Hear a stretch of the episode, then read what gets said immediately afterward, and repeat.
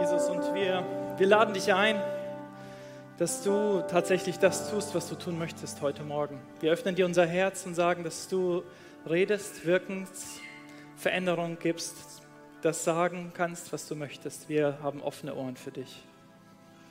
Amen.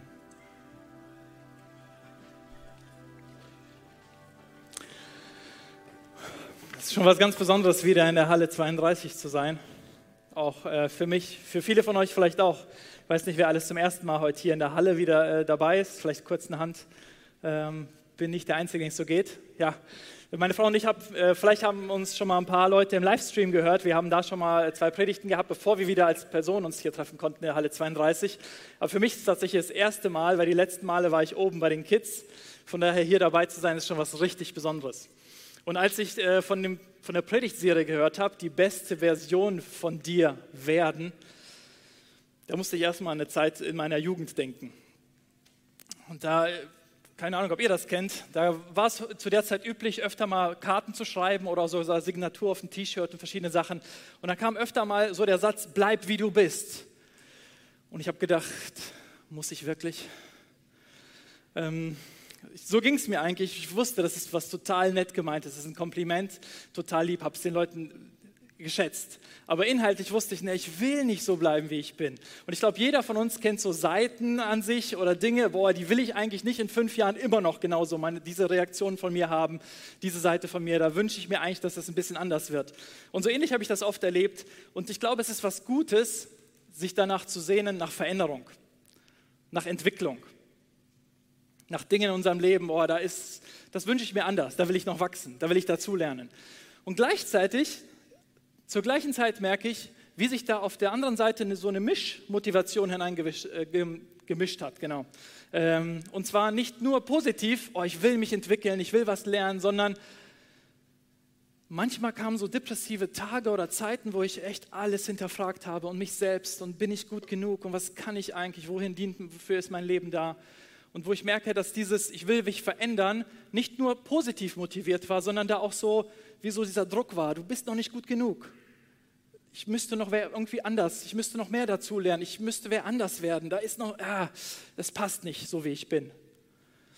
Und ich weiß nicht, ob jemand von euch das äh, vielleicht kennt, diese Mischmotivation. Nicht immer ist etwas schwarz-weiß, wir denken so oder so, sondern manchmal ist es so ein bisschen was von beidem vorhanden.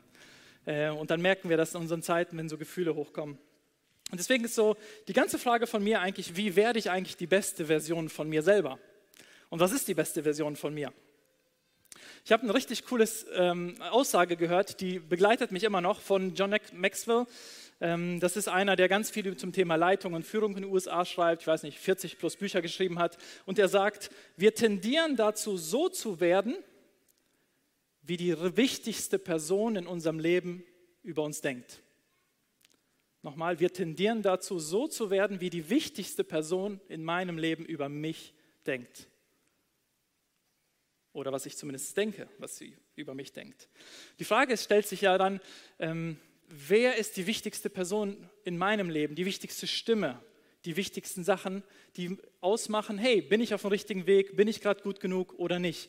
Und nur weil wir als Christen unterwegs sind und sagen, hey, ich lebe mit Jesus, ist es ja nicht automatisch so, dass Jesus immer die wichtigste Person und die höchste Stimme in unserem Leben spielt. Für alle Zeiten einmal festgemacht und so ist es. Sondern ich glaube, das kann total subtil sein und das kann sich schon mal ändern. Manchmal ist es einfach nur so, dass wir irgendwas mitbringen, wo wir es irgendeiner Person eigentlich beweisen wollen. Der Vater, der nie so richtig an mich geglaubt hat und gedacht hat, das wird eh nichts geben. Der Lehrer oder die Mutter oder sonst jemand. Der Pastor vielleicht sogar. So, und ich will es eigentlich, ja, dem werde ich es zeigen. Ne, ich kann doch was aus meinem Leben machen. Da wird noch mehr sein. Es kann auch ganz anders sein, dass man sich eher innerlich festlegt und sagt, ich will nie so werden wie. Oder ich will das nie und nie so machen wie mein Vater. Und ähm, diese innerliche, so einen innerlichen Schwur macht, das will ich nicht. Und das Interessante ist dabei, das könnten wir hier mal ein bisschen nachproben, wenn ihr jetzt alle mal die Augen zumacht, dürft ihr einmal kurz die Augen schließen. Und ich bitte euch, nicht an einen rosa Elefanten zu denken. Ich denke, viele von euch kennen das schon, aber wie viele sind äh, trotzdem äh, mal wieder ähm, drauf reingefallen und konnten nicht anders, als an den rosa Elefanten zu denken? Ja, doch, vielen Dank für eure Ehrlichkeit. So geht es mir auch meistens. Ähm, nicht, etwas nicht zu wollen, hilft uns nicht wirklich weiter, weil wir uns trotzdem innerlich mit dieser Person verbunden sind und eine Verbindung haben. Ich will nicht so werden wie der. Und das hilft uns nicht. Das merkt man vielleicht in der Erziehung oft. Ich will nicht so meine Kinder erzählen wie mein Vater, aber ich weiß nicht, wie ich es stattdessen mache. Und nachher merke ich, Mist, ich mache es ja genauso wie mein Vater. So, ähm, und so ähnlich sind all die Sachen, die in unser Leben hineinspielen. Und ich glaube, das sind ganz verschiedene Aspekte. Personen, die Einfluss darauf nehmen, auf mein Bild. Wann habe ich Erfolg? Wann bin ich gut genug? Wann bin ich richtig?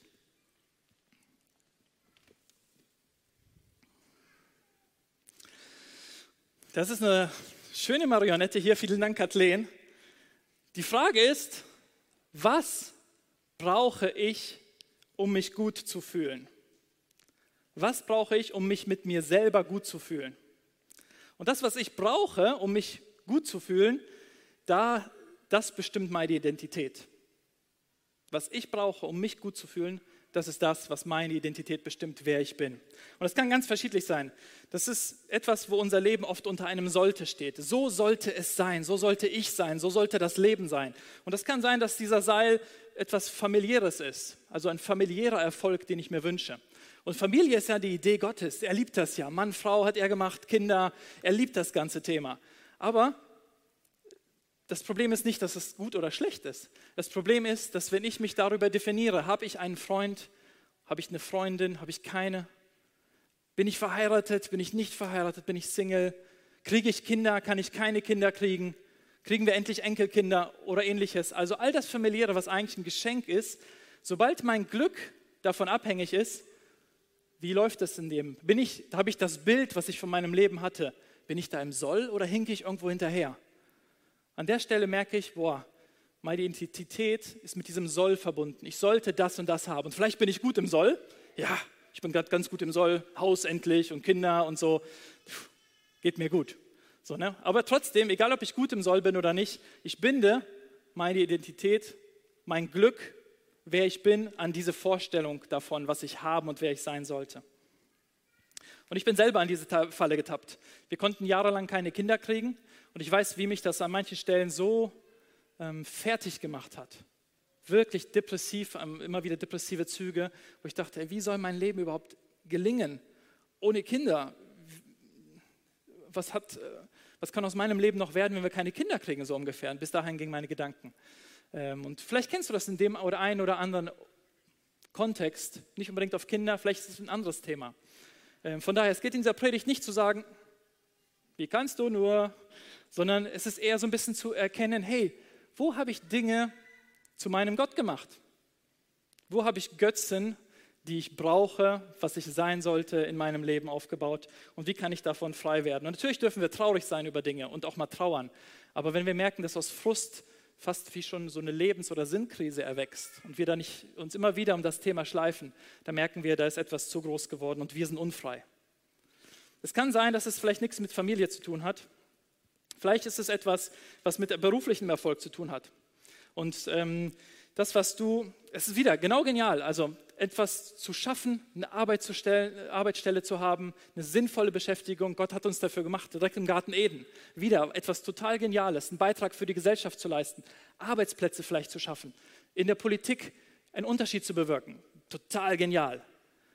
Aber wenn ich merke, dass meine Gefühlslage davon bestimmt wird, welche Position ich habe, ob ich beachtet werde auf Arbeit, ob der Chef mich positiv die ganze Zeit wahrnimmt, ob ich Bestätigung bekomme, in der Karriereleiter aufsteige, ob ich arbeitslos bin oder nicht, ob davon meine Gefühlslage letztlich abhängt, wenn ich Hartz IV bin, mich plötzlich in einer anderen Identität befinde und denke, ich schaff's nicht, ich bin's nicht. Oder auch, vielleicht läuft wieder alles gut, ich bin im Soll, aber ich bin trotzdem nicht frei, wenn davon mein Wert bestimmt wird. Und die nächste Wirtschaftskrise Pleitewelle, was auch immer, kann mich erwischen und diesen Wert, den ich mir gesagt habe, hey, so müsste ich eigentlich sein, da wackel ich dran, da hänge ich dran. Das Tolle ist ja, dass uns Christen das ja nie passiert. es gibt auch noch ganz andere Themen. Ähm, vielleicht geistlich, geistlicher Erfolg. Ähm, und etwas, wo wir merken, ja, Wenn ich eine Vision habe, ich weiß, wo mein Leben hinführt. Ich habe meine Berufung, ich habe meine Vision, ich habe Erfolg, mein Leben läuft, ich habe Einfluss, ich darf vielleicht sogar irgendeine Leitungsposition haben, hier in der Gemeinde oder irgendwo anders, total wichtigen Dienst. Vielleicht bin ich sogar Pastor, wow, Missionar, Bibelschullehrer oder Leiter. Das sind ja die geistlichen Karriereziele, die man dann in der geistlichen Welt so anstreben und erreichen kann. Wow, das muss ja richtig gut sein. Dann bin ich voll im Soll, voll im Plus.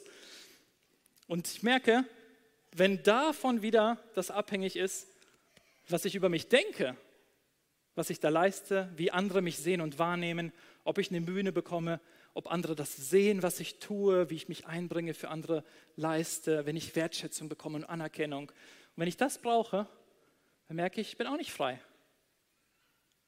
Und wenn ich als Pastor, wenn ich arbeitslos werde oder kein Pastor mehr bin aus irgendeinem anderen Grund und es mir schlechter geht als jetzt, dann habe ich, weiß ich, wo ich meine Identität rausgezogen habe. Nicht darin, wie Gott mich sieht, sondern darin, dass ich die Position eines Pastors habe. Und ich glaube, dass es für ganz verschiedene Ebenen ist das die Frage, was gibt mir Wert, was gibt mir Identität, was macht mich aus, was gibt mir Erfolg, was sollte ich am liebsten? Und jedes sollte davon macht mich unfrei, hängt mich auf. Man könnte zig mehrere Sachen davon nennen. Es gibt viel mehr Spielarten davon, welche Anerkennung mir dazu verhilft, was mir Anerkennung gibt, mein Aussehen und, und, und. Nichts davon hilft uns wirklich weiter. Nichts davon führt uns in die Freiheit und das, was Gott eigentlich für uns vorhat. Denn was eigentlich die Wahrheit ist, was uns wirklich frei macht, ist, wenn ich erlebe, dass nichts und niemand kann und muss mich glücklich machen. Es gibt nichts, keine Situation, keine Umstände, nichts, was passieren muss in meinem Leben, dass ich glücklich werden kann. Und es gibt niemand, auf den ich angewiesen bin. Nicht auf meinen Ehepartner, dass er sich auch schön so benimmt und freundlich zu mir ist und mir all das gibt, was ich mir wünsche. Und nicht andere Freunde oder Dinge, um damit ich glücklich sein kann. Das ist eigentlich Freiheit. Nicht, weil das nichts bedeutet oder wert ist, aber weil es nicht dazu gedacht ist, dass wir davon unser Glück und wer wir sind abhängig machen. Und wenn wir es doch tun, dann sind wir einfach in die Falle gelaufen. Was nicht schlimm ist. Gar kein Problem. Darum geht es hier nicht. Es geht nicht um oh Mist, Schuld, Scham, was mache ich, sondern es geht darum zu merken, hey, wo bin ich? Ah, Mist, da habe ich mich falschen Gedanken gegeben. Da bin ich falsch abgebogen. Da ich, komme ich in eine Spirale rein, die will ich nicht. Die ist ungesund. Da will ich raus. Und das alles ist so ein bisschen, dieses sollte, ist schön wie das Gesetz. Du solltest. Mach endlich. Du solltest schon weiter sein oder du hast es geschafft. Bravo, kriegst keine Schläge siehst gut aus. Und ich glaube, das ist so etwas wie ein Antreiber. Und sowas war das Gesetz gewesen für uns. Äh, Menschen, du solltest. Und manchmal hängt uns das noch nach, obwohl Jesus gekommen ist, um genau das hier wegzunehmen. Er hat gesagt, sollte ist nicht. Jesus ist gekommen, um zu zeigen, wie der Vater wirklich ist, wie Gott der Vater wirklich ist, wie seine Liebe aussieht, wie er uns sieht, um das sollte wegzunehmen aus unserem Leben. Und es war nie Gottes Absicht, dass wir vom sollte angetrieben werden. Er hat uns als freie Wesen geschafft, mit einem freien Willen. Er wollte nie Marionetten haben. In Galater 5, Vers 1 steht, zur Freiheit hat Jesus Christus uns befreit. Lasst uns nicht mehr das Joch der Knechtschaft wieder anziehen. Zur Freiheit hat Jesus uns befreit. Lasst uns nicht wieder dahin zurückgehen.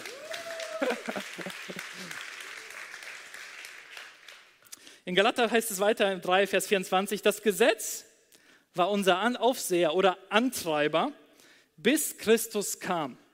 Denn es war Gottes Plan, uns auf der Grundlage des Glaubens für gerecht zu erklären. Und jetzt, wo die Zeit des Glaubens da ist, stehen wir nicht mehr unter der Kontrolle des Aufsehers. Ihr alle seid Söhne und Töchter Gottes, weil ihr an Jesus Christus glaubt und mit ihm verbunden seid. Welche Verbindung gibt es, die uns unfrei macht? Jesus kam, um jede einzelne von diesen Sollten zu lösen. Du bist für gut genug erklärt. Egal, ob du jetzt gerade in deiner Familie da stehst, wo du immer stehen wolltest oder nicht. Das macht nicht deinen Wert aus. Ob du das erreicht hast, was du dir von deinem Leben vorgestellt hast, was andere sich von deinem Leben vorgestellt haben. Ob es beruflich und in deiner Firma so läuft, wie du es dir gedacht hast oder laufen wird im nächsten Jahr, davon bist du nicht abhängig. Es ist nicht so wichtig, dass du Anerkennung von anderen bekommst für das, was du tust. Oder wenn ich hier vorne stehe. Darum geht es nicht. Nicht für das, was wir tun, nicht, dass wir von Gott mehr Anerkennung bekommen, weil wir ja für ihn unterwegs sind oder auch von anderen. All das ist Jesus gekommen, um uns frei zu machen. Und jetzt kannst du, sag mal, auf Englisch sagt, fill in the blank, blank. Fülle das, das aus, was es in deinem Leben vielleicht sein kann. Einfach zu reflektieren. Das ist eine Gelegenheit für Freiheit. Von unfrei werden, zu sagen, hey, wo wünsche ich mir Freiheit? Wo will ich raus? Wovon will ich mich nicht bestimmen? Welche Gedanken sollen mein Leben nicht einnehmen? Jesus sagt, du bist gut genug, du bist angenommen, du bist geliebt, du bist gemocht. Und deswegen gibt es eigentlich nur zwei Arten und Weisen grundsätzlich, wie wir unser Leben führen können. Entweder aus dem Minus heraus. Ich tue etwas, damit ich etwas erreiche, damit ich etwas bekomme, damit Gott mich auf eine bestimmte Art und Weise sieht, damit andere mich wahrnehmen, damit ich meine Ziele erreiche.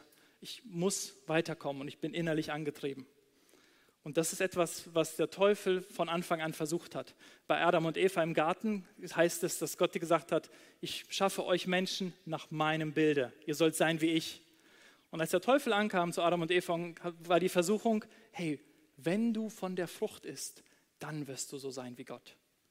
Was Gott schon längst über sie gesagt hatte, hat der Teufel umgedreht, denn wenn du, das, wenn du etwas tust, etwas Bestimmtes erreichst, dann wirst du das bekommen. Und dreht das genau auf den Kopf. Du bist angenommen, du bist geliebt, du bist gemocht. Du kannst nichts daran ändern, selbst wenn du es versuchst. Aber aus dem Minus heraus, das zu erreichen für Liebe, da zu sein, ich tue etwas für Liebe, bringt uns immer nur in Unfreiheit. Und die zweite Lebensweise ist etwas aus dem Plus heraus zu tun. Zu sagen, ich bin geliebt, ich bin angenommen. Die wichtigste Stimme in meinem Leben, Jesus sagt, wer ich bin. Er bestimmt, was über meinem Leben steht. Er bestimmt, was Erfolg bedeutet. Er bestimmt, was es heißt, Kind Gottes zu sein. Er bestimmt, was es heißt, angenommen und geliebt zu sein. Ich muss, ich sollte nichts. Das ist nicht mehr. Das ist das, was gebrochen ist. Und ich glaube, manchmal ist dieses ja, Sohn Gottes, Tochter Gottes zu sein, kann so ein bisschen klingen wie so ein Klischee. Also ja, schöner Satz, ist ja süß, Kind zu sein und so, manchen Leuten hilft das. Ähm, aber wenn das für mich wie ein Klischee klingt, dann merke ich einfach nur, ich kann es noch nicht wirklich glauben, dass es so ist. Meine Gefühle zeigen mir, was ich schon glauben kann im Unterbewusstsein und was ich noch nicht glauben kann, weil es für mich einfach komisch, es passt nicht zu meiner Lebenserfahrung, es passt nicht zu dem, wie andere Leute mich behandelt, was andere gepredigt, wie ich die Bibel verstehe durch all meine Brille hindurch. Es passt nicht dazu. Deswegen klingt das süß, aber mm, so, ne? Erst wenn ich merke, boah, es berührt mich und mein Herz und mehr und mehr, dann merke ich, diese Wahrheit sackt langsam in mein Herz und ich, kann, ich, ich ergreife sie. Und das ist so ein Prozess, wie ich am Anfang von dieser Mischmotivation geredet habe. Ein bisschen von dem, hey, ich will nicht so bleiben, wie ich bin, und ein bisschen von diesem, oh, ich bin nicht gut genug, wie ich bin.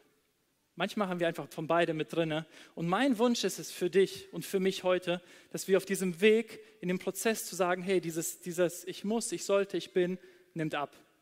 Wenn das 50-50 war in meiner Motivation, dann wird das vielleicht 70-30. So, und dann nur noch 80-20.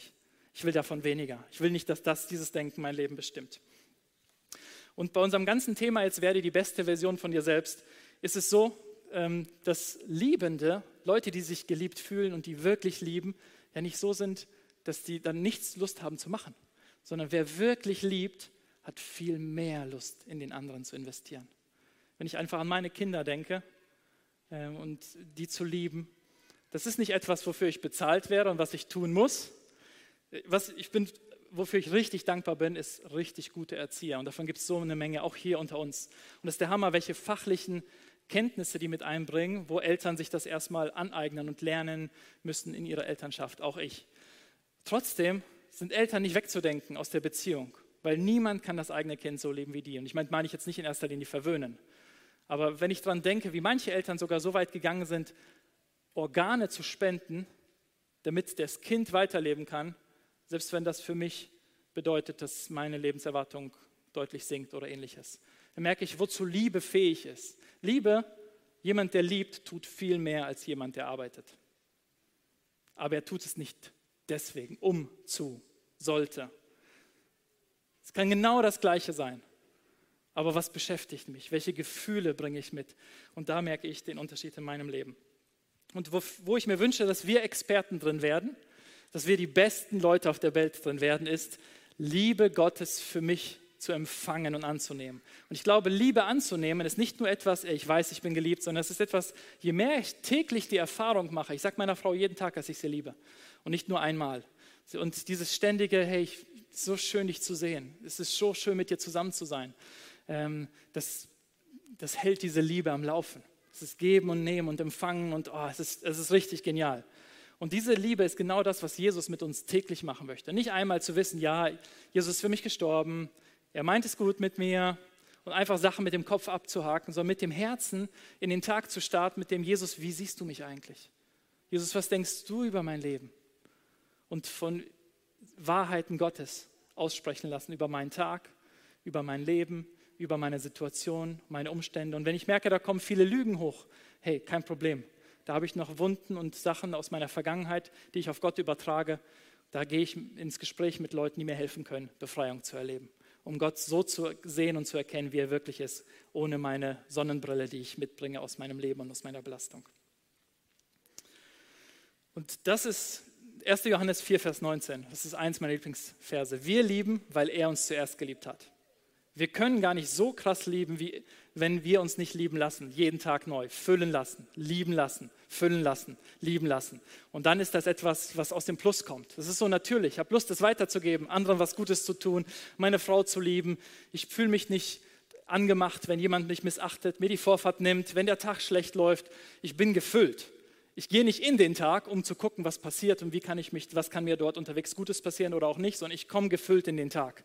Ich bin nicht abhängig davon, was passiert. Und das ist die wichtigste Zeit des Tages, die wir brauchen, uns bei Jesus füllen zu lassen. Und wenn ich ganz zum Schluss noch kurz auf das Thema Ergänzung eingehen kann, was ich machen wollte, ist mehr für die Serie als Ganzes zu reden. Wie wirst du die beste Version von dir selber, indem du dich gnadenlos lieben lässt oder voller Gnade lieben lässt? Ähm, und das Thema Ergänzung, was spezifisch für heute dran ist, ich glaube, das ist etwas. Ein Bild von Mann und Frau ist ein Bild von Ergänzung, wo ganz am Anfang der Bibel beschrieben ist, hey, wir brauchen ein Gegenüber, wir brauchen jemanden, der anders ist als wir. Aber dieses kann ich, wenn, wenn ich mich geliebt weiß und fühle, kann ich leicht lieben. Wenn ich ein Defizit habe, dann warte ich auf den anderen. Dann bin ich darauf angewiesen, was von ihm kommt, was er tut, dass er den ersten Schritt macht oder endlich auf meine Schritte reagiert und ich bin nicht frei einfach nur geben zu können. Ich bin nicht frei. Und genauso funktioniert es auch mit Ergänzung in Teams, in Kirchen, in Gemeinden, in Firmen. Wenn ich mich vergleiche, die anderen nicht besser sein dürfen als ich, wenn ich wichtig bin, wie ich bei den anderen ankomme, bin ich niemals frei und kann wirklich in Ergänzung leben, kann das genießen, wo andere richtig gut drin sind, weil das nichts über meinen Wert aussagt, sondern ich bin völlig geliebt, völlig wertvoll, völlig angenommen und kann einfach nur in Ergänzung profitieren vom anderen, geben und nehmen.